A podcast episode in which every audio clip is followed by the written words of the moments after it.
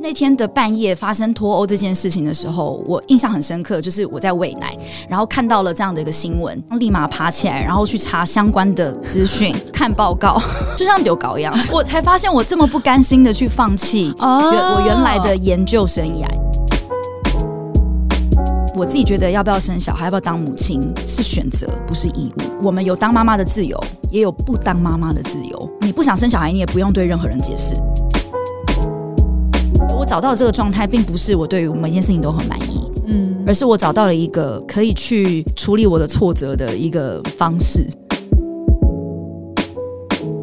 Hello，大家好，我是 Grace，欢迎收听。最近工作还好吗？最近工作还好吗？是我们很常和朋友聊天的开场白。但除了好与不好以外，很多说不出口的、没有被了解的、不知道和谁说的，希望都能在这里聊给你听。节目每次会邀请一位在职场上努力发光发热来宾，来和我们聊聊最近的工作与生活。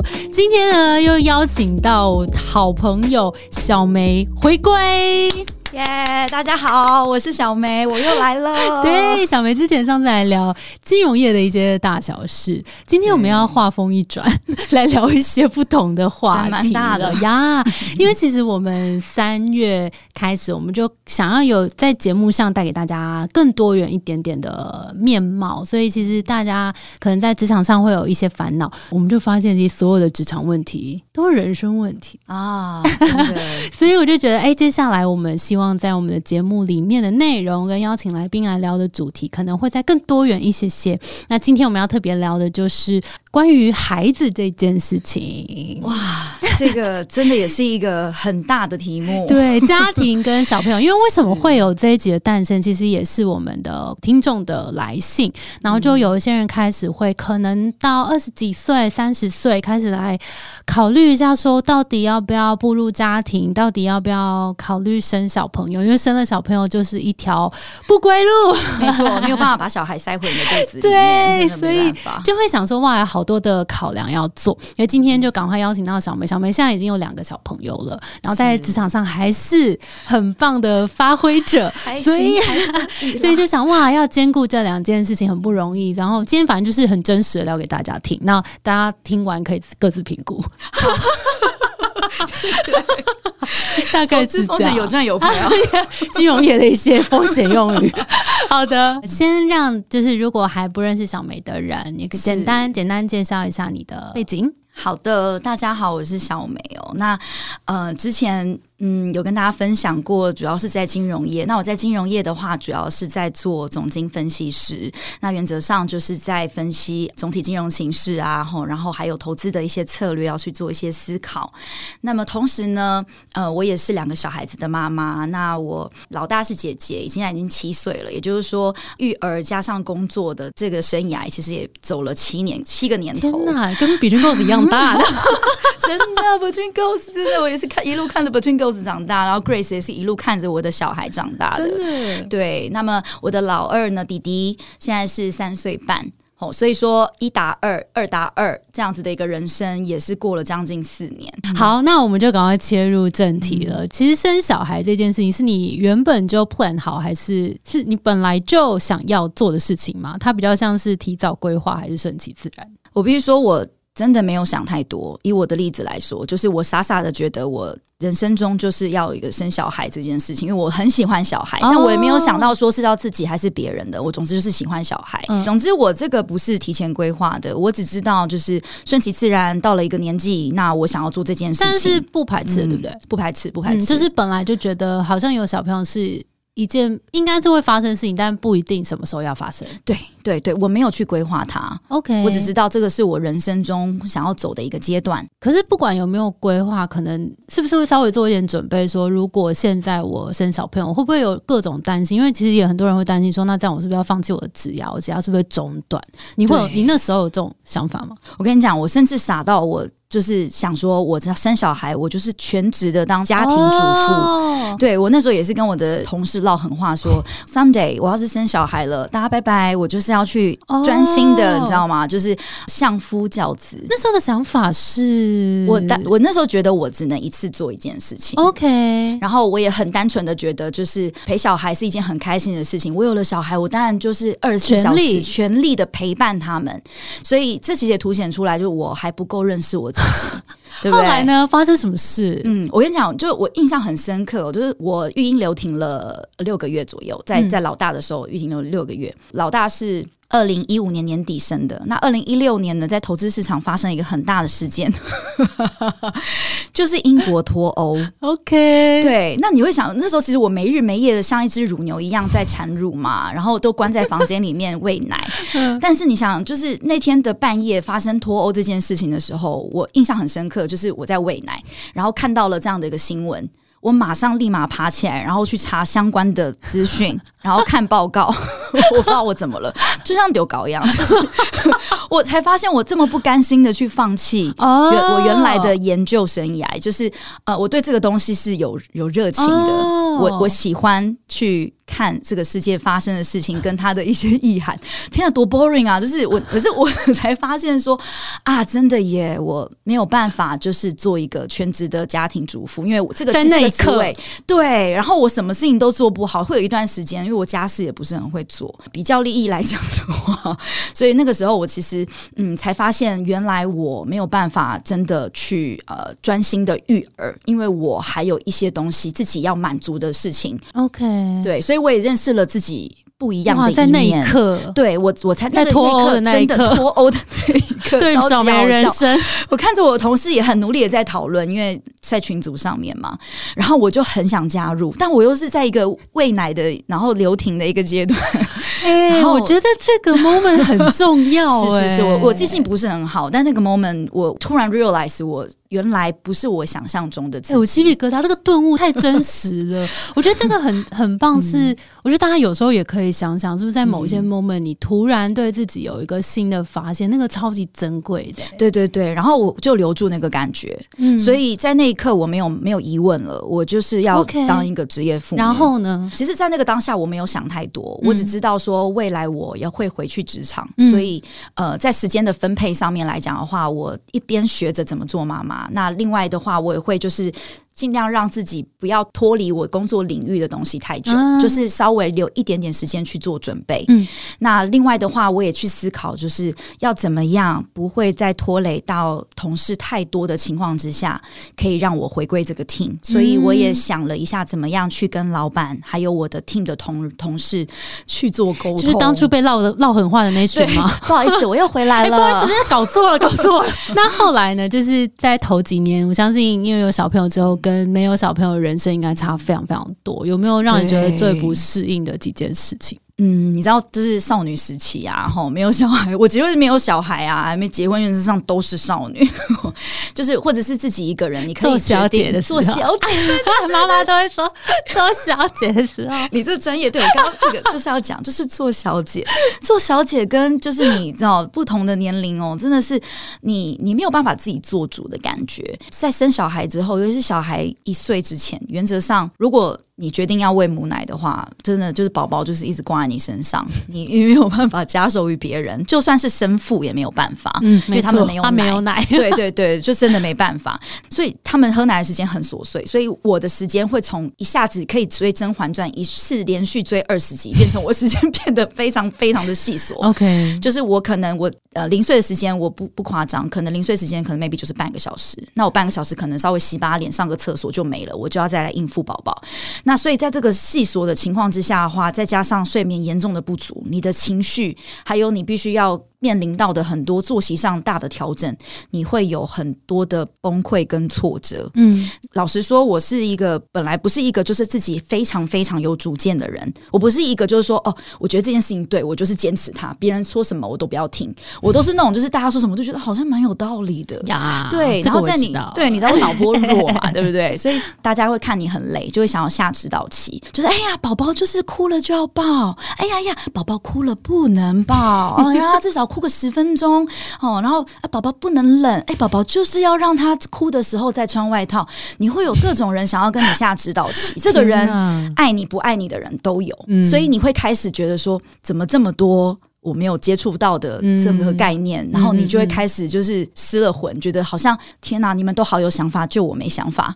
然后这些是来自其他的妈妈们吗？不止哦，可能就亲戚，甚至你可能我的妈妈，对，或者是我身边爱我的家人，或者是你主动找的资讯。是的，是的，是的，是的，对，或者是路边你推个娃娃车出去，路边可能也会有一些 就是正义的妈妈，正义的魔人说啊，你哪那啦，我最放着他哭啊，嘿啊嘿啊，哦，你能能能能能个男孩请他几个请假这件事情，他就。啊，对不对？台语不是很好，很多很多路人其实就蛮热心，真的。对啊，那所以你就会开始怀疑自己是不是一个好妈妈。真的会，真的会，然后甚至会觉得自己什么都做不好。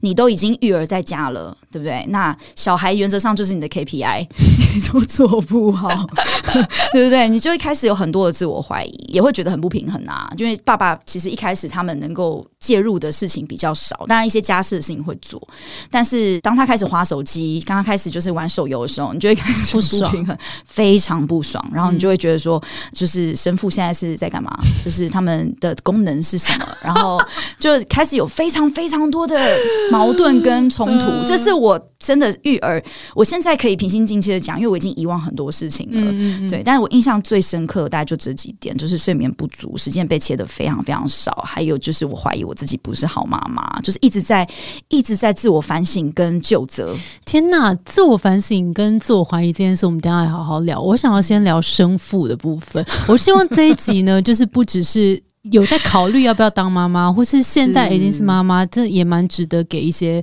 生父们听的一集。我们来聊聊这个生父，就是他有没有怎么样慢慢变成一个更好的。爸爸妈，或者是在这个路上，你们是怎么分工？然后有没有有没有一些怎么样调整？简单来讲，我跟生父之间的一些紧张情绪哦，主要就是来自于，并不是要不要效率的解决问题或解决作息，而是我是不是感觉我是孤军奋战的？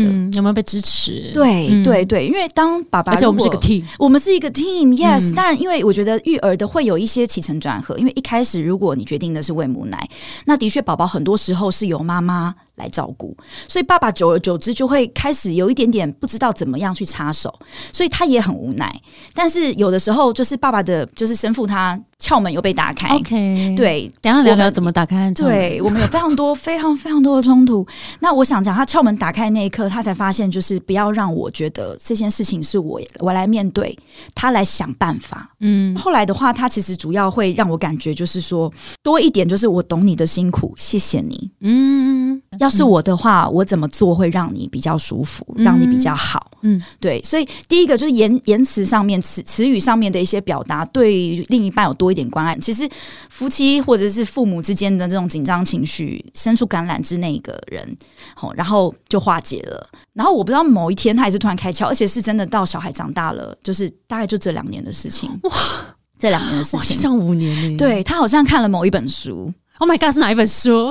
我再问他一下书名，好像是等下放资讯栏，如何真正的道歉之类的。Oh my god，对他才发现，其实处理的不是事情本身，而是两边的情绪。对，那当然他也会有情绪，没有错。可是如果说夫妻或者是任何人际关系，两个人在一起就是要互相对对，那他注意到就是当我这边的一些呃情绪很满很满的时候，那我再跟他讨论一件事情。如果他也觉得这个部分他有改善的空间，他当下他现在他现在的做法就是好，我知道了，下次我会我会试着叭叭叭叭叭。他还是非常的问题导向，但是他换了一个说法。对对对，是的，是的。但他一开始的给我感觉就是，嗯，我听到你说的了。很棒，我会想想，对对。那其实他一旦他讲这个，我老实说，我一开我也会软化，我就开始去思考，我是不是情绪也太多了？嗯，那我会去想，如果我是他在那个当下，我回那句话好像也蛮合理的。嗯，因为我就是我们我们两个的小孩嘛，谁要吃到有肉生肉细菌的副食品呢？对不对？是不是？我就能理解了，就是这件事情也也蛮严重的啦。嗯，哦，那我会改进，所以就变成一个正向循环。很对，所以所以我。我觉得他的改变，第一个是来自于他可以同理我，嗯，这超重要的。我对同理我真的已经到了一个很紧绷的情绪，然后多跟我说表达一些感谢，嗯因为有些事情只能我能做，他不能做，他能做的就是给我一些精神上的支持。嗯然后第二件事情就是，当你有很多的意见不同的时候，他的沟通模式他有非常大的改变。嗯那相对应的，他如果愿意在我指责他的时候，他愿意先放下身段。相对的，当我有一些瑕疵的时候，他如果也是用一样的方法跟我讲的话，那我也会思考到他之前这样子的一个一个反应，对，我也不会这么冲。嗯我也会学他好棒哦！对找找到一个你们两个的最好的平衡对。对对，那对于妈妈来讲，其实最理想的爸爸。就是以前我们年轻的时候会觉得哇，就是爸爸呃在健身房的最帅啊，对不对？撒盐的时候还要弄一些肌肉，这种爸爸 撒盐 Jamie Oliver 对对对对对对对，就是这样子的，有没有一些肌肉，然后有一些费洛蒙的男孩最帅了。进入了有小孩的世界之后，你今天只要一打二带他们去公园，然后让我瘫懒在沙发上，你真的帅度，你要说你是木村拓哉，我都愿意。好了，那我们来聊聊这个挑老公的这个状态，你觉得怎么样？就是如果现在大家不管是结婚没结婚啊，然后刚刚其实已经有讲到一些，如果已经结婚，然后可能已经有小朋友，然后现在在一些分工的状态，想要有一些更好的沟通方式的话，就是小明再帮我问一下。老公那本书、好不好？就是，好然后那本书我们再把它放到资讯栏，让就推荐给老公去看看，然后互相同理。我觉得这个是很棒的。然后再来就是，如果我们还没挑好这个老公，怎么挑老公？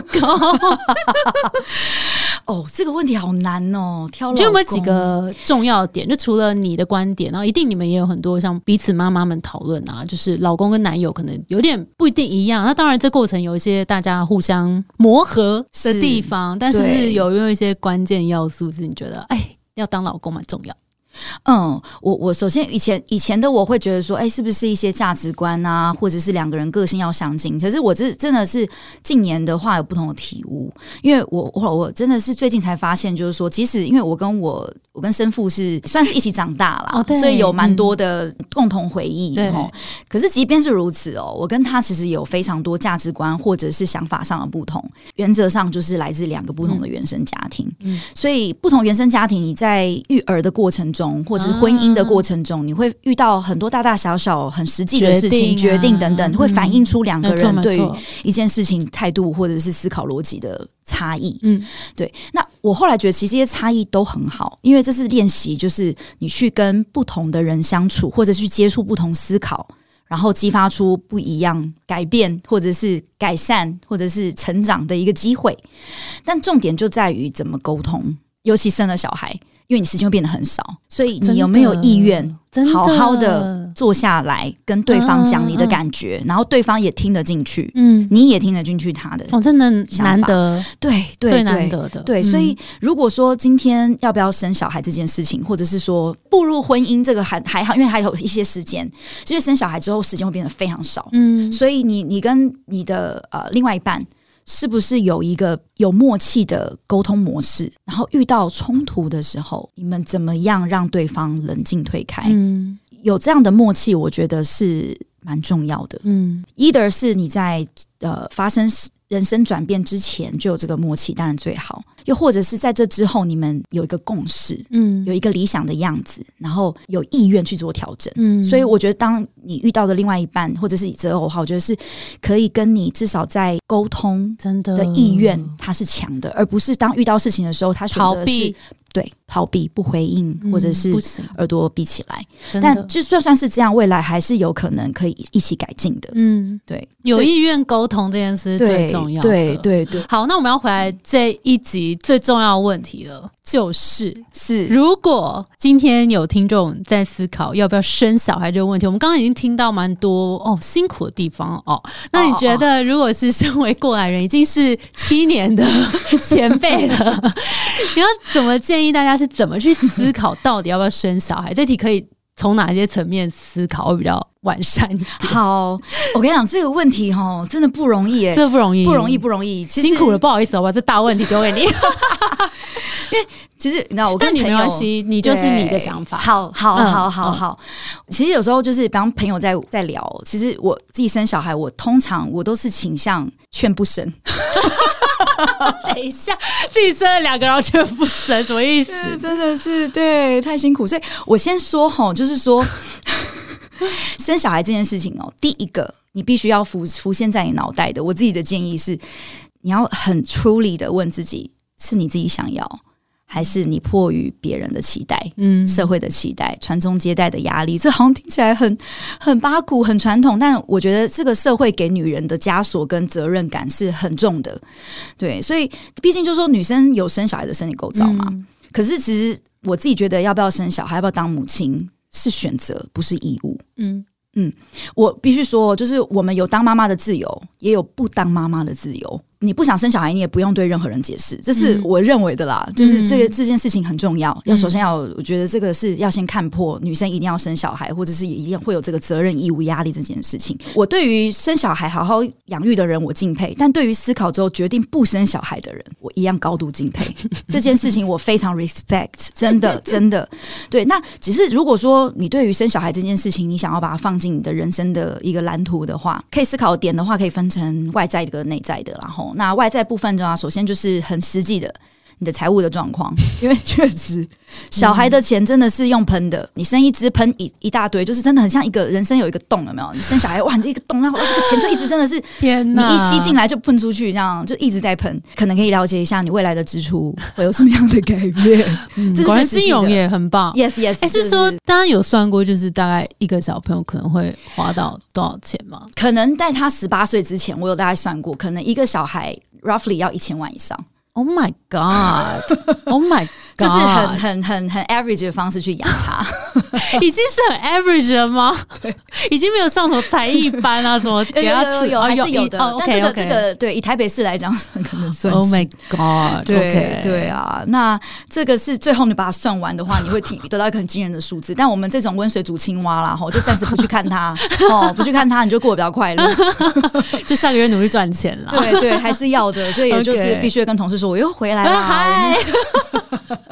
OK，那养育小孩有很多不同的方式，对对，你会想到自己的方法，嗯，但就是可能要有一些规划，对于你财务的情况，对。那另外就是，当然，如果说你想要 maintain，且不论你是想要 maintain 你的职业，或者是说你要当一个全职妈妈，其实你的作作息上面都会有非常大的调整。好，所以你能够接受你现在生活被冲击跟被改变的程度，就是你能接受到什么程度？如果你很喜欢现在的生活，你觉得你接受改变对你来讲是痛苦很大的，那 maybe 在现在可能这个信心带给你的可能痛苦会比较多一些，好，这可以想象一下。我觉得前面那个两个其实都是比较偏向外显的部分，我觉得内在部分是最重要的，就是说你是不是觉已经准备好你要去放弃某一个自由之之身、自由的自我？嗯，我觉得小孩出来原则上他就是你一辈子的责任了，嗯，真的是这样，就是。呃，你一旦决定生了，原则上这个这个人，你你你你你就是会一直关心他，嗯，好，那呃，你关心他的同时，你其实你也会去线索到你自己的一些选择，所以很多时候你本来很习惯的一些娱乐消遣，好，或者是你本来很想要达成的某一个职业的目标，某种程度你要放下或放弃，嗯。这是有可能必须要去做的一些妥协跟取舍。那另外的话，就是我刚刚讲的一个内在，就是你可能跟观察一下，要跟你生小孩的另外一半生父，对你跟他的沟通机制跟默契，是不是可以接受刚刚讲的这些比较多的矛盾冲突跟改变？嗯嗯，思考是思考，它并不是让你觉得你是不是 ready 好了。嗯，因为永远不会有 ready 好的一天。嗯，我觉得不论生小孩，不论创业都一样，对不对？这 Grace 你很感很有感触，就是，但是说创业可以把公司收掉了。我们有一个选择，是真的哪一天受不了，我硬要把这间公司关掉。我有选择，小朋友两边没办法，那 小朋友我更 respect 了，都都都一样辛苦。对，所以刚刚讲的这些这些思考的点呐，其实我觉得它是帮助你去做一些心理状态的准备。当你遇到的时候，你比较不会慌乱。嗯，对我觉得，因为这个是我在生小孩之前我没有想过的，哦，OK OK，所以这对我的冲击其实蛮大的。嗯，所以我就是从做中学啦，这个心路历程是也是现在一个蛮血泪分享，因为我本来对于生小孩是有一些比较粉红泡泡、美好想美好想想象，我就想说我要带我小孩去吃下午茶，然后会不会乖乖的坐在那个娃娃椅里面，嗯然后穿的很漂亮穿的很漂亮，然后一直微笑，然后对着我笑，笑的我对，就 一直心里发毛心里发寒。对，没想到我然后呃可以带他去母女呃温泉温泉饭店啊，对不对？结果没想到实际状况是我小孩去宜兰的路上两个小时都在尖叫 Oh my god！哇，他们他不喜欢坐车啊。OK，，对，所以我就很多东西被打，没有想到那个运送的过程。对对，有好多的落差哦，所以这些东西其实情绪啊，就是有落差就会有情绪。哦，因为你开始有期待，没错，所以我很多时候我没有 ready 好这个落差的时候，我连自己都管不了我情绪的那种张力了，更何况我还有这么多，包括小孩的，包括丈夫的，好，包括跟自己家人之间相处的新的模式，所以在育儿的时候，还真的蛮蛮多的黑暗面是我没有想象过的。有一个状态是一直到最近都维持的，比方我开车。然后我送小孩，然后我先送他们回家。那妈妈在家，我妈妈在家，婆婆会先照顾他们。那我就会把车子呃停到停车场。那我停到停车场之后，我会有一个很强烈的感觉，就是我想要坐在这里，我不想去任何地方。先让我在这儿静静。我就会在那里静个大概半小时以上，然后就听着音乐，然后放空发呆，嗯，很需要。然后不想马上回去面对小朋友，面对我是母亲这个身份。嗯，对，其实这个某种程度也是给自己放空了，但有一点不健康，就是有一段时间是我生父会打来说：“哎，你放空的时间满足了吗？要回来了吗？可以了吗？” 被发现了。对对，他也知道我有这个镜头，但他也接受给我这个空间。我我其实很感恩，在这路上他也我也这样有不好吗？这真的是不好的正头吗？现在的话，其实放空时间是好的，但是我对于自己的不想面对小孩这件事情，我会有罪恶感。哦，你好多层哦。对我其实我太完美主义了。我原本以为我是一个很 chill 的人，真的到近年。我不确定是不是生小孩的关系，但总之我是认识了我，重新认识我自己，我才发现我对于很多事情我有自己的一个要满足的的 criteria，有一个高度。我每一个角色我都希望自己可以做到几分，嗯自己要求很高。对对，然后所以甚至是心理层面的，我只要有一点点黑暗面，我就会觉得我好天哪，我怎么会怎么可以这样不想想对我怎么会不想面对我的孩子？啊 孩子啊，以后听到这了解流浪妈妈，妈妈其实很爱你们。就一开始育儿，然后同时兼顾职涯的那个状态，你马上想要进入下一个冲刺，你会给自己很高的期望。哦，当你没有办法符合期望的时候，你会有蛮多自己的情绪的。那个期望是什么做不到？好比说，你希望自己可以在今年，比方说以我的工作来讲的话，就是投资决策可以在更更准啊，啊或者是在更抢的比别人更前瞻等等。嗯但很多时候，你就是会受限在时间上的限制。好比说，我九点就一定要陪小朋友睡觉，嗯那我又是看美股的，我就没有办法半夜起来盯盘。哦，对不对？所以很多事情，我后来发现，重点并不在于我做不做得到，而是我怎么样去看待我的期望，跟我现实现在有的资源跟能够达到的可能性。嗯这个不能急，我相信自己做得到，只是在现在我有哪一些限制是，然后我有哪些资源，必须要去做梳理。我必须要理解我现在真的能够做到什么程度，做不到的时候，我再去做调整，而不是去否定我自己。对，就是我可能本来预想的是，我今年要成为一个哦 A 能力、B 能力、C 能力都要有的人。但小朋友对一生啊病，一有一个新的什么事情发生，就是 attention 又跑到那里去。没错，没错。我后来发现，就是没有所谓完美。你今天一旦选择了 A，你可能就是呃育儿或者是跟小朋友亲子关系加一百分，你的工作扣五十分。嗯那你选择了我要跟同事多一点开会对对对，那势必你跟亲子关系就会紧张一些，所以没有所谓的平衡啦。我觉得只有一个你可以接受的状态，你现在安心的状态你态。找到那个状态了吗？我觉得我今年开始有长，有啊好像有一点找到，在去年下半年开始的时候，但我觉得我找到的这个状态，并不是我对于每件事情都很满意，嗯而是我找到了一个处理我的挫折的一个方式。对，那这个面对挫折的方式是，首先第一个是我我接受我有情绪这件事情。我以前是不太接受情绪的，我觉得有情绪是一件很不必要、很不理性。有情绪这件事情是会带带来冲突的，然后我怕冲突，所以相对的而言，我其实自己是会把情绪这一块关掉。嗯，但后来我发现，就是它累积久了，我会变得蛮不健康的。嗯，然后我处理挫折的那个疗疗伤的时间也很长。育儿带给我一个蛮大的收获，就是说他们能有情绪。然后我发现，必须要先处理他们的情绪。他们未来在遇到同样的事情的时候，他们会有能量去接受挑战的。嗯，例如什么？你比方说，像我们家哈宝，我们家弟弟，我叫他去收玩具，他不愿意去收，他就是先大哭，而且是说为什么要收玩具？为什么姐姐不用收？然后大哭，然后是尖叫，可能在地上打滚，就是这不是肯德基的那一种。我后来发现他，我看到他的眼神，他他会跟我说：“妈妈，为什么你那么凶？”我我发现了他的情绪是来自于第一个，就是我对他讲话跟对姐姐讲话的语气可能有落差哦。他感受到他好像有一种怕怕我不是不是不爱他了的那一种东西，他不安感出现已经听得比较懂了。对，然后后来我发现，就是你是不是想要给妈妈抱一下？我就抱抱他。他冷静下来之后，他就会说：“妈妈好，那车车要放哪里？”他就可以就融化了，对我融化了，因为我发现他不是不愿意去做，对，而是他的那个不安感，我没有去正视他，对对对，就是他怕我为什么这么凶，那种不安感。小朋友身上学对学东西，是的，是的，然后我才发现，其实这些不安感我也有啊，嗯，可是我没有被抱。很多人不是都说养小朋友就是一个照镜子的。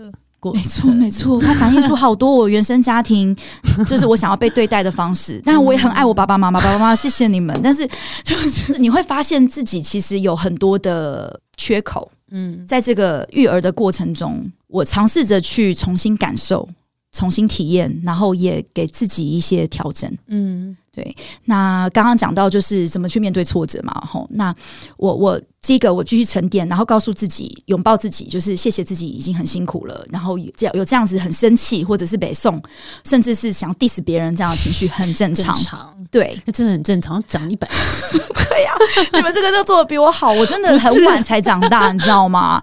然后再来的话，我会把挫折的事情写下来。就是去检视一下，哎，怎么会犯这样的事情嘛？吼，那另外就是我会去记录谁谁帮我。谁谁谁帮了我，在这个过程之中，我受到了谁的帮助？嗯，正向的。对对，在这个过程中，我也发现，我也要把自己曾经做过的事情，比方说，我学会了开车，然后载小朋友上下学，我甚至还学会了怎么骑滑板车。就是我为了要赶 赶上赶做周报，对一些新的技能。那还有就是为了小朋友，我呃，可能每每个礼拜会去露营等等的，哈，这些东西我努力做的一些呃累积的小小成就，我也把它记下来。所以当我挫折的时候，我就去回头去看看。我做了哪些事情？我会对自己其实一路上的努力，我我也会蛮蛮欣慰的，就是也感谢我自己。所以那个挫折其实就会飞到的比较快，嗯，然后也不会让我就是太自满，因为其实我在挫折，我就会发现人生就是有所谓上坡下坡。我在上坡的时候可以多帮助别人，就像别人在我下播的时候会帮助我一样，所以就比较不会太骄傲，或者是会太太看自己没有。嗯，懂懂懂，就在一个中间的状态这样。嗯，那有没有什么话是想要跟两个小朋友说的？因为你知道吗？就是我发现啊，这个问题吼，真的也是也鸡皮疙瘩起来，很 touching。因为我从来没有录过音或录过影，特地给我的小孩。然后 Between Girls，我觉得会是一个百年企业，所以未来这件事情，这这个他呢，他们一定会听到，所以我一定要好好说。嗯，妹讲好不好？嗯，不论未来呢会是什么样子，我们会变成什么样的大人，什么样的老人，妈妈只想跟你们说。你们不必去符合任何人的期待，你们可以诞生在这个世界上陪我长大，我觉得已经是这个宇宙上超级了不起的事情。谢谢你们。不行呢，我要哭呢，不行呢！天哪，嗯，好啦，今天非常非常感谢小梅跟我们分享很多真实的状况。最后，我想要问一题，就是。呃，如果说，因为刚刚我们聊了很多辛苦的状况，那如果呃讲生小朋友的好处的话，你觉得会是什么？物质上、外在上没有什么太大的好处。听起来一一个小孩一千万，然后花我这么多时间，让我内心那么多不平衡。我们我们这一代生小孩、养儿防老这件事情，我觉得很欣慰的是，在已经不是一个共识了，因为养儿真的不是拿来防老的。但我觉得它是一个，如果呃，因为像我自己本身对于呃自己的人生规划，其实本来没有什么太多的想法。我觉得生小孩对我来说是一个重新去规律我生活的一个能量，它重新去规律了我的生活作息，然后逼着我去调整我未来的状态。嗯，好，这是一个。然后另外一个就是最最重要的，就是它让我去呃审视我自己内在的部分。就像刚刚讲，其实他们是陪着我一起长大的。嗯，我原来有很多的，不管是情绪上，或者是以前没有正视自己的黑暗面，而且其实对，听你讲，你在这整个过程大量的认识自己。没错，我我一直在跟原来的、原来知道的自己的落差去做调整。那这些调整，我现在回头来看，对我来说都是很棒的点。对，才成就现在。才在跟我另外一个朋友，就是他也是生了小朋友，然后他也是说啊，好多好多辛苦的地方。但他最后也说，这个小朋友出来之后，就会真的全心的爱他，然后那个爱他的感觉是在以前从未体验过。对对，就是你也也有类似的感觉，一样一样，就是爱这个东西好像蛮抽象的，可是就所谓无条件的爱，这种很 pure 的东西。确实，你会有一种不知道怎么解释的感受，就是你不要求任何回报，就像刚刚讲的，我希望他们能够很自由自在的过他们的人生，相信他自己，这样就好了。他们能诞生在世界上。真的就是很棒的事情，其他的就是希望整个宇宙都希望他们能够健康平安，就是能够确保这件事情就够了。嗯，那另外一个带给我很棒的能量是，我觉得来自于跟我父母之间的关系。对，就是小时我们那个年代其实都是拼经济的年代，所以父母其实都认真工作。对对对，那是他们的选择。对，但就是说，呃，我有了小孩之后。看他们怎么去育儿，然后我其实某种程度我也像我妈是以前不煮菜的，现在每每天晚餐都是她煮给小朋友吃。天哪！我就吃到我妈妈做的菜，哎，天哪！OK，我常常说我小时候都没吃过，我现在真的是要一次吃吃个够本。对，然后我就每天这样子偶漏她吃，煮的很好。其实也是一个蛮特别的一个，对我我亲子关系不只是对下，我对上其实真的也也有一些意外获得。好酷哦！好啦，今天真的非常感谢小梅真诚的分享，希望带给大家一些新的想象吗？就是对于可能有家庭、有小朋友之后的一些想象。感谢这么精彩的故事。